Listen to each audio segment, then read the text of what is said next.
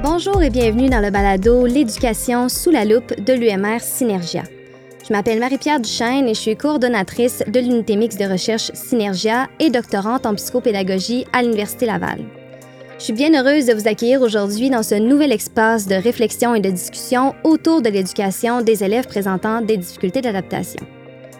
Que vous soyez le parent d'un enfant et que vous soyez à la recherche de conseils pour soutenir son développement, ou bien un intervenant en milieu scolaire, un cadre scolaire, un enseignant, un professionnel en milieu scolaire à la recherche, par exemple, de nouvelles méthodes pédagogiques, ou simplement une personne intéressée par l'avenir de notre système éducatif, ce balado est conçu pour vous.